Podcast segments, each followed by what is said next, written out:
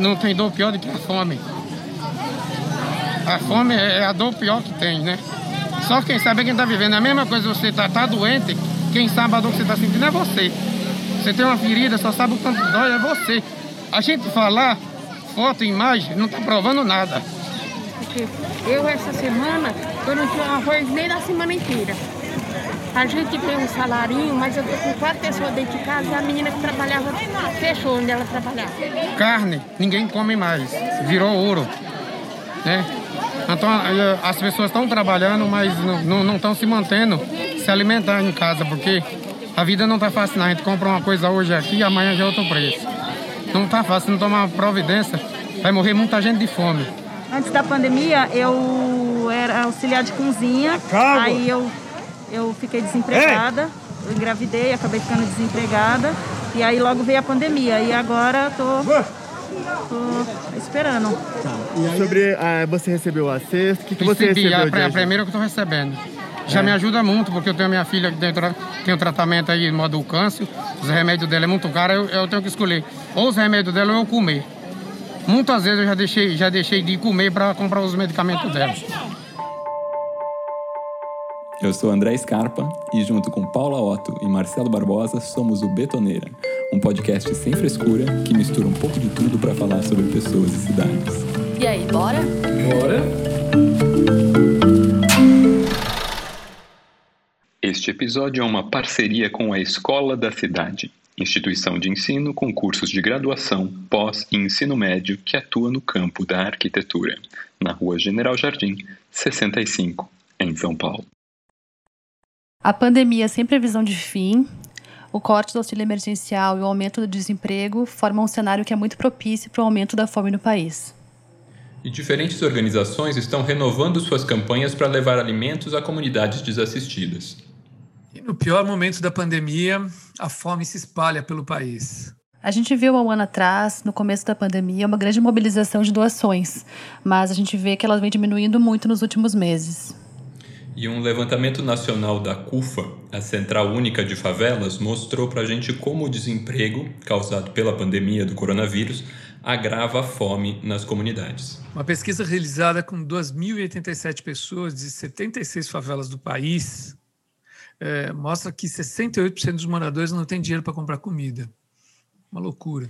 Bom, Paraisópolis é um exemplo, porque é uma comunidade que se antecipou ao poder público em 2020, garantiu atendimento médico, distribuição de refeições e isolamento contra a Covid-19, através de um programa chamado Comida na Mesa G10 Favelas. Porém, atualmente as doações diminuíram.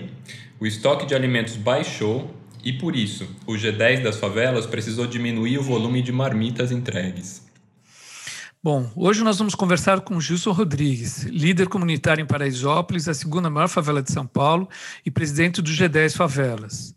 Gilson é empreendedor social que ficou conhecido com a alcunha de prefeito de Paraisópolis. Ele tem 36 anos e é presidente do Instituto Escola do Povo. É, Gilson, seja muito bem-vindo. É, começa, descreva para a gente a, a situação no momento em Paraisópolis. Como é que está a coisa agora? Olá, comunidade. Primeiro, muito obrigado pela oportunidade de estar aqui, de compartilhar um pouco das experiências aqui de Paraisópolis, do G10 a nível Brasil. Nós estamos aqui num momento muito delicado. É um momento em que um novo normal nos impõe uma normalidade que traz a fome, o desemprego e a vergonha do brasileiro em poder pedir. Nós estamos aqui em Paraisópolis com um trabalho que já há um ano que inspirou o Brasil inteiro no movimento chamado Presidentes de Rua, onde a cada 50 casas temos um morador voluntário cuidando de 50 famílias. Esse trabalho ajudou no processo de mitigação do Covid em Paraisópolis, na diminuição do número de mortes, e agora, com esse novo normal, em que a população mais precisa de ajuda, simplesmente é, a população, no geral, a sociedade tem ajudado muito pouco, parou de ajudar. A gente está vivendo, neste momento, um Brasil do home office e um Brasil da fome, em que as pessoas acham que isso é normal. Mesmo assim, elas olham para aqueles números todos que têm acontecido de milhares de pessoas morrendo por dia e parece uma coisa distante. Parece que são apenas números, porque parece que não é com você. E às vezes é o vizinho do lado e a gente fechado dentro de casa. Então, nós temos feito aqui um trabalho de inspirar as pessoas e de mostrar que existe uma realidade para além da, da janela, para além do home office. Mostrar que aqui tem gente. São 14 milhões de brasileiros vivendo em favelas. que não pode fazer o home office, que faz parte dos serviços essenciais, que estão lotando ônibus e metrôs diariamente, que tem se contaminado e que tem morrido mais. Então, nós precisamos criar condições para que todos os brasileiros possam sobreviver ao Covid-19. Né? Passado um ano de Covid, ainda falta política pública. Falta sequer uma política específica de comunicação, porque somos nós que estamos mais vulneráveis à questão do fake news, que não sabe o que é lockdown, que acha que a vacina da China não presta, entre tantas outras coisas que acontecem no dia a dia. É aqui que é o Brasil de verdade, não é o Brasil do home office. O Brasil de verdade são de 14 milhões de brasileiros desempregados, que precisam de ajuda e estão esperando um auxílio emergencial, que é vergonhoso. Então, a gente está vivendo esse momento. Eu queria ler para vocês uma cartinha que eu recebi de uma moradora de Paraisópolis, diante de tantas outras cartas que eu tenho recebido. É uma criança que está envergonhada por pedir uma cesta básica que a mãe, que a mãe, ela está pedindo uma cesta pela mãe porque ela está envergonhada. Ela se chama Yasmin. Ela fala assim: Eu moro em Paraisópolis, na rua Itamotinga, numa casa não muito grande e nem muito pequena, mas sou muito feliz com a minha com a minha família. Gilson, tem como você nos doar uma cesta básica? Porque a minha mãe está desempregada e ela tem vergonha de pedir. Então, está vivendo esse Brasil, um Brasil de que as pessoas que sempre trabalharam, que sempre sustentaram sua família, fiquem envergonhadas de poder pedir uma cesta básica ou um prato de comida. Para você ter uma ideia, aqui nós distribuímos 10 mil marmitas por dia. Agora estamos distribuindo de 500 a 700. Tem dia que a comida acaba, a fila continua, e é uma situação de calamidade, porque isso gera uma briga, gera um calor lá fora, e isso é o retrato do Brasil dos próximos dias, se a sociedade não fizer alguma coisa. Tem sido muito difícil aqui para a gente, ao longo desses anos, manter esse trabalho, porque foi sem ajuda nenhuma do governo. Então, nós precisamos contar com o apoio da sociedade. É, Gilson, você falou sobre essa questão de, da diminuição, né? Então, começou com tantas e tem tão poucas agora. Como que você tem se adaptado nesse processo? Nós temos contado uns com os outros. Contado até com os vizinhos que podem um pouco mais, que doa para manter e não parar de forma é, definitiva. Nós sabemos que tem uma situação de emergência, mesmo na comunidade, você tem a periferia da periferia, pessoas que podem ajudar. Deixe contato uns com os outros e com alguns amigos que estão ajudando de maneira mais fixa e tendo ajudado. Essa semana a gente teve uma grande visibilidade na mídia, conseguiram mostrar a nossa fila da fome e começaram a chegar um pouco mais doações. Mas eu temo que daqui a alguns dias, 20 dias, a gente tem que novamente estar pedindo apoio, pedindo ajuda. Então a gente pede para que as pessoas ajudem, ajudem de maneira recorrente, ou que doe um pouco mesmo. Tem pessoas que podem doar 10 reais, 20 reais, 50 reais, isso já vai ajudar bastante, porque é pouco para uma pessoa, às vezes é muito para outra que não tem nada. Então a pessoa entra no site g10favelas.com.br, se puder fazer uma doação recorrente, doe. Quando a gente fala de 10 mil marmitas por dia, é um número muito alto, mas se você doar uma marmita, você está alimentando uma família. Então a gente trazer para a realidade, uma cesta básica em média aqui, a gente consegue comprar com 78 reais. Então, doe 78 reais. Adote uma família com kit higiene. Então, nós vamos buscando alternativas diante de uma situação de caos até que se pense em alguma coisa a gente fica muito constrangido aqui em ter que é, falar sobre isso. Já não, eu, a gente já não aguenta mais pedir, sabe? Nós queremos trabalhar, nós queremos oportunidades, queremos ter dignidade. A gente não quer ficar pedindo toda hora um prato de comida. Mas a situação do país, a realidade é essa. E nós precisamos do apoio para que a gente, Sim. inclusive, ganhe fôlego para poder ganhar condições de trabalho e de formação, que é o que nós estamos buscando agora. Claro. E Gilson, me diz uma coisa, o que, que, você, o que, que você identifica como uma das principais causas de diminuição das doações nesse momento? A principal causa da diminuição das doações é basicamente é a população está anestesiada e acostumada com o novo normal, que certo, é uma o pessoal normalizou né, o que está acontecendo. As pessoas estão cansadas do Covid, as pessoas estão cansadas de, de, de ajudar, estão cansadas de política, estão preocupadas em se cuidar e ficar no seu home office, mas não estão olhando para o vizinho. Eu acho que tem uma, uma canseira nesse momento, ao mesmo tempo que as favelas estão aqui tentando dar o exemplo. Nós aqui em Paraisópolis, e através do Gerais Favelas em 14 estados e 300 favelas, nós criamos um modelo que é exemplo para o Brasil.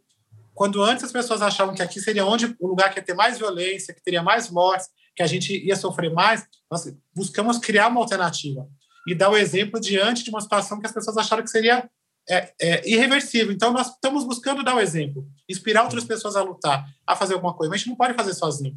Nós precisamos de ajuda e esse é um momento muito específico, porque nós estamos percebendo que está chegando mais perto da gente. Nós não temos mais a estrutura como nós tínhamos antes de montar casa de acolhimento, de fazer todo o trabalho que nós tínhamos feito nesse processo. Continuamos organizados, continuamos lutando, mas não temos a mesma estrutura porque as pessoas pararam de ajudar. Só que este momento a gente percebe que está muito mais próximo da gente, com a contaminação, inclusive, de crianças e de pessoas mais jovens. Eu não tenho tanto pois é. idosos é. aqui em Paraisópolis, mas eu tenho muito jovem. 31% da população de Paraisópolis são jovens de 15 a 29 anos. Eu tenho 18 mil crianças aqui em Paraisópolis, de 0 a 12 anos. Então, assim, se acontecer uma coisa mais agravada com essa nova cepa, eu posso ter uma tragédia aqui.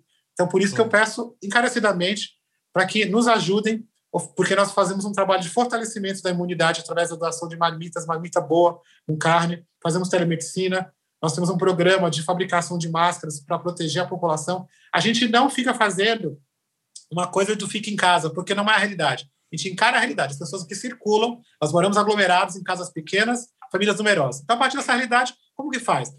Boa higienização, usa máscara se for sair, porque não dá para ficar em casa. E boa alimentação. Então, a gente trabalha nesse sentido, a partir da realidade. A gente não fica falando de coisa na televisão para poder ficar bonito. Estou falando na realidade, as pessoas se cuidarem. Coloca um carro de som, rádio comunitária, informação e presidente de rua para monitorar as famílias. É isso que eu ia te perguntar. Como que funciona essa logística dentro da comunidade, essa logística de distribuição das marmitas, das cestas básicas em Parajópolis e em outras comunidades paulistanas em geral? Como é que funciona? Basicamente, nós temos um programa. Nós, aqui em Paraisópolis, nós temos um pavilhão social, o pavilhão G10 das favelas. E aqui funciona vários ateliês, podemos dizer assim, várias oficinas.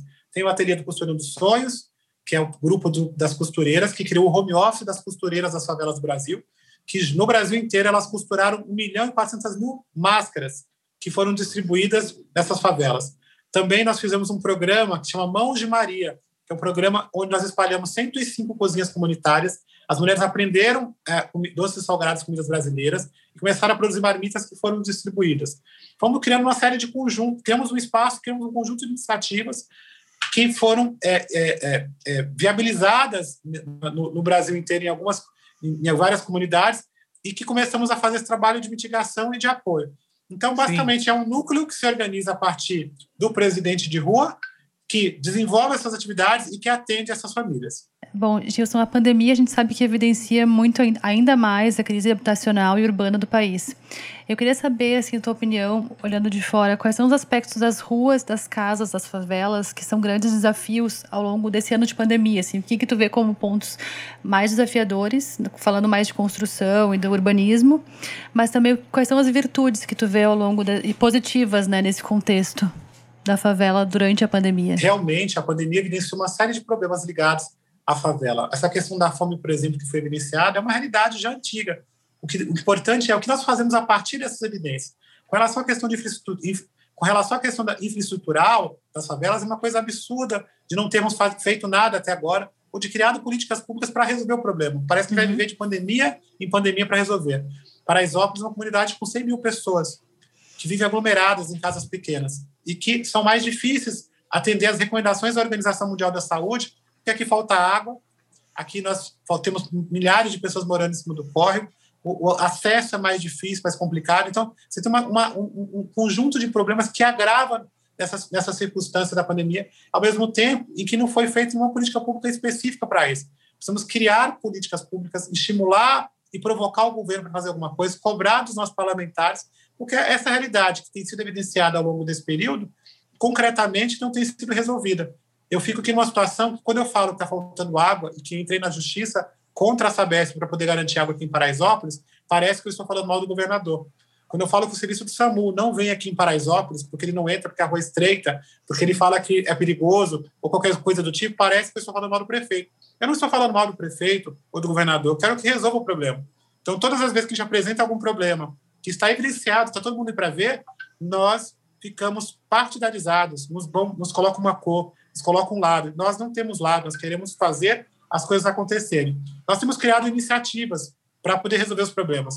Por exemplo, nós criamos 10 iniciativas de apoio à economia da favela. E uma das iniciativas que nós criamos foi a Favela Brasil Express, que é uma empresa de logística, para ajudar na aproximação das empresas, das pessoas com, com o mundo lá fora. Né? A gente hoje uhum. parece que estamos cercados por muros invisíveis, mas nós queremos, nós queremos fazer parte da cidade, nós queremos fazer parte do Brasil, nós queremos fazer parte do mundo, nós somos pessoas é, é, igualmente como qualquer outra pessoa, né? não valemos tanto quanto. Então, nessa empresa de logística, nós pretendemos colocar, por exemplo, o CEP das favelas no e-commerce brasileiro. E aí a gente transforma os presidentes de rua em CEPs, para que a gente consiga vender e comprar e receber. Porque se eu, por exemplo, preciso receber uma carta uma correspondência, ele não chega a depender da empresa. A depender da empresa, o sinistro que a seguradora cobra é absurdo, que inviabiliza a operação. Então, são essas questões de logística, de infraestrutura que precisam ser resolvidas. São 14 milhões de brasileiros que juntos consomem no seu, no seu, consome, no seu comércio interno 168 uhum. bilhões de reais. É o PIB das favelas. Vale mais que o PIB de vários países da América é, Latina. Se fosse um PIB de uma empresa brasileira, seria o PIB da Petrobras ou da JBS. Então, quem não está investindo na favela está perdendo dinheiro. Então, por mais que a população seja de baixa renda, essa baixa renda concentrada representa um volume muito grande de recursos que consome dentro do local. Por exemplo, em Paraisópolis, nós temos 14 mil pontos comerciais que empregam 21% da população que trabalha. Então, isso não deve ser desconsiderado. E precisa ser olhado para que a gente possa se crescer, desenvolver e ajudar o país. Não existe uma superação da crise sem esses 14 milhões de brasileiros que vivem na favela. Nós não queremos fazer parte do problema, queremos fazer parte da solução. Gilson, e essa e essas empresas, essa iniciativa dessas empresas de logística que você comentou, teve a ver com a pandemia ou já era um processo que vinha sendo construído já de antes da pandemia? Esse processo da construção da Favela Brasil Express, que é liderada por Diva Pereira, ela nasceu a partir da necessidade de organização durante esse processo da pandemia. Uhum. Nós começamos no movimento de doação em que as doações não chegavam aqui porque as empresas não entregavam. Então, comprava no mercado, por exemplo, o mercado não entregava aqui no nosso endereço para o CCF de favela, entre outras coisas, né? Então, nós percebemos, percebemos isso, que era uma coisa que, que nós já tínhamos percebido. Nós resolvemos criar um processo para poder fazer com que essas doações pudessem chegar aqui e a gente pudesse buscar. E aí descobrimos que existia um monte de outros problemas que poderiam ser selecionados a partir do, dos próprios moradores. Então, essa empresa foi criada. Hoje nós estamos instalando lockers aqui. Existe um escritório e nós conseguimos conectar com duas outras empresas de logística, que é a, a, a B2W e um programa chamado uhum. da Leves, da Log, onde esses pacotes, onde nós cadastramos esses CEPs, e toda vez que o morador compra, cai primeiro aqui na nossa, no, nosso, uhum. no nosso centro de distribuição e a própria comunidade faz a distribuição nas casas das pessoas. Isso gera emprego, trabalho e renda e aproxima a comunidade dessa coisa do mundo digital. Porque hoje em dia está todo mundo digital, mas a favela ainda uhum. não está conseguindo incluir. É interessante. E, e, você acha que alguma questão em relação à comunicação interna melhorou? Você vê outros meios de comunicação por conta do isolamento na favela? Como é que você tem visto isso? Mais na internet? As pessoas têm saído menos? Como é que você tem visto alguma, alguma melhoria nesse sentido também? Você enxerga? Nós percebemos que no último período houve uma amplificação no que diz respeito ao digital. A uhum. população de favelas foi, se obrigou, de alguma forma, a participar um pouco mais desse mundo, e isso é muito bom, porque houve uma aceleração.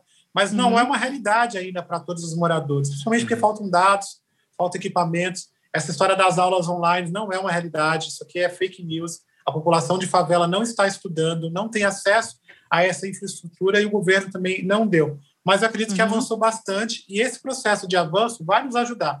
Acho que isso é importante. Quando a gente põe, por exemplo, utilizando-se do comércio, por exemplo, quando o produto está aqui em Paraisópolis, ele é um produto da favela. Quando eu ponho ele na rede, ele é um produto do mundo. Então, uhum. nós queremos promover isso. Nós estamos criando aqui, que é uma outra iniciativa, um programa chamado Cria Brasil, que é o e-commerce da favela, onde nós queremos promover cada vez mais produtos e vender é, é, essas iniciativas que acontecem aqui para o mundo inteiro. Então, estamos uhum. procurando fazer essas provocações, mas ainda existe uma questão de infraestrutura, de acesso, de dados, de antenas, né? o físico mesmo, para poder fazer chegar uma boa internet, um serviço aqui. Essa semana, no, programa Roda Viva da Cultura, da TV Cultura, teve uma pessoa que é o CEO da, da, Gerando Falcões. Como é que funciona essa relação entre o G10 Favelas, Gerando Falcões, a CUFA? Vocês todos estão interligados para tentar, uh, e outras, né? E outras, tem inúmeras outras organizações de comunidade, eh, para tentar fazer uma melhoria ou uma pressão maior no, no poder público? São organizações distintas, né, que a, cada uma tem a sua atuação e elas trabalham com foco é, comunitário. A, o nosso diferencial no G10 é que nós conseguimos criar uma rede de apoio onde o morador é agente da sua própria transformação, onde a cada 50 casas temos um morador voluntário cuidando de 50 famílias. Eu acredito que esse seja o nosso maior legado, que é a organização da comunidade, que está para além de dar e dar a cesta básica. Quando a gente organizou os presentes de rua, nós construímos uma cadeia econômica, uma cadeia de mobilização, de educação. Quando você junta um núcleo de 50 pessoas com um líder, você consegue fazer um processo de transformação muito gigante. Então, por exemplo, nós criamos aqui o G10 Bank Participações. No G10 Bank, os presentes de rua foram estão sendo transformados em professores de educação financeira e avalistas informais. são eles que vão definir nesse núcleo de 50 famílias quem são as pessoas que são prioridades e que devem empreender. Nós também estamos transformando os presidentes em revendedores e consultores, também participam da, logística do Favela Express. Então, nós estamos pegando estes grupos produtivos e transformando eles para que eles, para além da cesta básica da doação, que é o que todo mundo está fazendo, que eles possam produzir, gerar conteúdo, possam se formar, possam poder ajudar nesse processo de construção do Brasil. Então, a gente promove o morador, a liderança local e não faz só o trabalho de distribuição assistencial. É, mais uma coisinha, Gilson. Bom, na ausência de uma política pública da Prefeitura de São Paulo, é, eu vejo que vocês têm uma parceria muito importante com a, com a Escola da Cidade, no sentido dela prestar um serviço para vocês de projeto, de assistência, de assistência técnica. É, vocês, vocês estendem isso para outras escolas? Vocês têm alguns convênios? É, eu, por exemplo, dou aula no Mackenzie, eu acho que seria interessante também a gente ter uma, uma, uma parceria nesse sentido. Sim. Nós temos uma parceria, temos parcerias com várias universidades. A Escola da Cidade é uma, o Mackenzie também é nosso parceiro, a USP, entre outras. Nós temos universidades, inclusive várias internacionais, que são parceiras aqui de ah, Paraisópolis, e a gente tem estendido essas parcerias. Eu já tive em 14 países, a grande maioria dessas participações estavam ligadas à questão da arquitetura. Então, para a gente tem sido muito legal poder compartilhar essa experiência e trazer esse conhecimento para o mundo. Eu acho que nesse momento, a arquitetura e o urbanismo está muito aberto para a fala da comunidade. Eu sou aquele moleque que, quando 14, é, é, 15 anos, acompanhava os arquitetos e engenheiros hum. aqui e achava o máximo quando eu recebia uma pessoa da USP, uma coisa assim no hum. Mackenzie, hum. para mim era muito distante. Então, é, hoje eu percebo que, naquele período, quando a gente fazia algumas sugestões, era visto com muito com um olhar ainda preconceituoso. As pessoas são muito acostumadas para a favela ir na gaveta, pegar a caixinha e colocar e dizer que vai ser assim. Nós começamos um movimento de falar assim, não, nós queremos o nosso jeito. Não é do uhum. A gente não quer Singapura. A gente não quer aquela caixinha. Nós queremos bons projetos, com qualidade, com discussão. Então, é eu acho aí. que Paraisópolis abriu um pouco esse caminho e as universidades foram é, é, a, é, aprendendo isso, ouvindo muito mais. E eu tenho impressão que o processo de participação dentro de programas de urbanização de favela tem sido muito melhor. A gente conseguiu, de alguma forma, é, é, tirar o preconceito da, da favela urbanização. Uhum. Porque quando se falava urbanização, pensava-se remoção. E hoje, de fato, a gente precisa da urbanização para transformar e mudar a vida das pessoas. Gilson, você consegue dar um exemplo para a gente? A gente, o, o Betoneiro é um podcast que não fala só para arquitetos, né? A gente quer falar para todo mundo. Você consegue dar um exemplo para a gente de como uh, os arquitetos e urbanistas podem estar ajudando uh, as, as, favelas? Como que, é, como, que esse, como que essa visão pode ser aproveitada agora? Eu acho que a melhor forma de ajudar é conhecer o território e propor projetos para territórios possíveis. A gente tem muito uhum. arquiteto que quer ter um desenho famoso. A gente tem uma é preocupação com isso muito grande. Mas se o uhum. arquiteto for para o território, discutir com a população e pensar uma iniciativa, às vezes é o que falta para a população se mobilizar.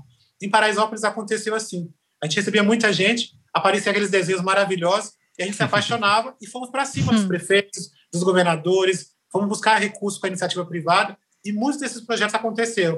Em 10 anos, foram mais de um bilhão de reais investidos em obras em Paraisópolis. Foram 15 escolas, 4 mil moradias, canalizou um córrego, construiu três pós-saúde, uma AMA e um CAPS, ou virou um grande canteiro de obras com os melhores arquitetos do mundo. Eram coisas impossíveis de acontecer, porque a gente pegava só o melhor, melhor do mundo. A gente é metido aqui. Hum. Acho que é para do Morumbi. a gente é para do Morumbi. Então, a gente pegava os grandes arquitetos, eram os arquitetos que a gente chamava. A gente foi para enterrar de Zurich, fomos a Colômbia, fomos para um conjunto de universidades, uma Bienal da China, uma Bienal de Veneza, Bienal de Roterdã. Tudo isso houveram as nossas, as nossas participações e foram muito uhum. importantes a partir dessas relações. Então, é, eu acredito muito na união das pessoas, das ideias. A gente não vai se dividir mais por classe social, se é pobre, se é rico, se fez faculdade, não, mas acho que tem ideias que podem se agrupar e transformar uma realidade.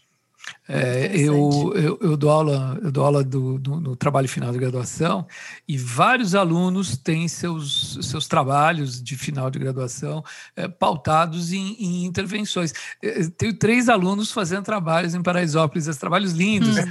Traba... Mas você sabe que eu tô, você sabe que eu tô para proibir. Vou botar uma placa lá, pesquisador. Por quê? Pesquisador, jornalista. É, a demanda é muito grande, tem muita gente fazendo coisas aqui, às vezes não dá conta, eu não consigo falar com todo mundo. Não, mas são, são alunos, né? Eu acho que é uma geração que vai, vai, vai se formar esse ano. Não, não. Sim, é sim. Mas é, é, muito legal, porque eles vão se formando e eles já têm essa pegada de não mas querer. Então vou colocar a placa lá. Não aguento mais jornalista e pesquisador. então, mas eles não têm a ideia de fazer o, o, o predinho isolado, eles querem intervir em comunidades, fazer propostas de, de, de urbanização, de melhoria. Pode vir que a gente quer. É, isso aí, isso é muito legal. É, essa, é, eu acho que é, é, as temáticas que eles têm, que os meus alunos por exemplo, acho que os alunos em geral de todas as faculdades é, de, de, arquitetura têm essa temática de, de, de, realmente procurar melhorar e fazer trabalho assim, com intervenções muito, muito cirúrgicas, muito pontuais, sem, sem remoção, sem nada. É, é, é intervir e tentar a melhoria das comunidades. É muito legal os trabalhos. Tenho fazendo um trabalho de uma, uma produtora de vídeo em Paraisópolis. Olha que legal, assim, o trabalho legal. é muito bonito de, de, de poder uh, formar pessoas para produzirem vídeos, até para registrar o próprio, a próprio, o próprio cotidiano da comunidade. Né? Muito, muito legal o trabalho. Interessante. Bem, podem vir, queremos. Opa,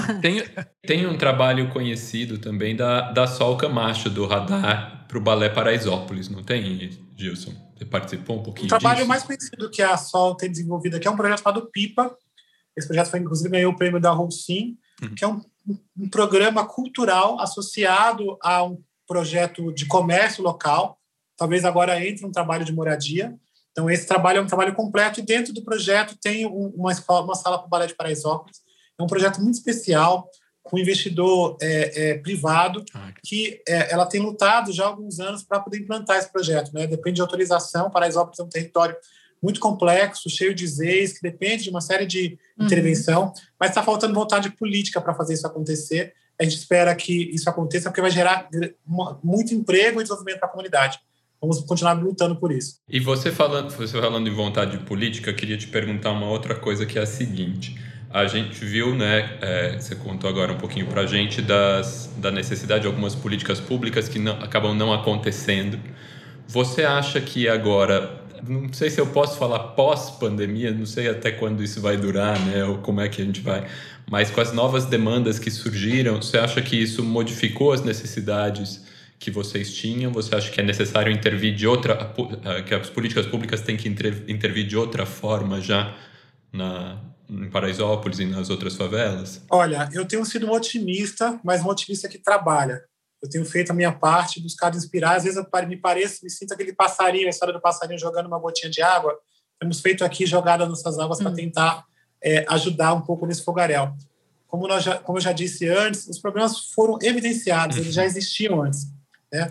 Mas eu Sim. sinto que sem a participação hum. da população, da sociedade civil, dificilmente nós vamos conseguir fazer mudanças concretas. Imagine que nós temos 300 mil mortos hoje e o Brasil está anestesiado com essa situação. Você é, tem, existe um processo de polarização hoje no Brasil, em que qualquer coisa que você fale, você é contra alguém. Cada uhum. município, cada estado parece um Brasil diferente. E as pessoas estão se dando o direito de ficar em silêncio, quando tantas pessoas estão morrendo, quantas tantas pessoas estão passando fome. Então, se as pessoas não abrirem a boca, se as pessoas não falarem, se elas não se movimentarem, cobrarem seus parlamentares, o presidente, o governador, os prefeitos, nada vai acontecer.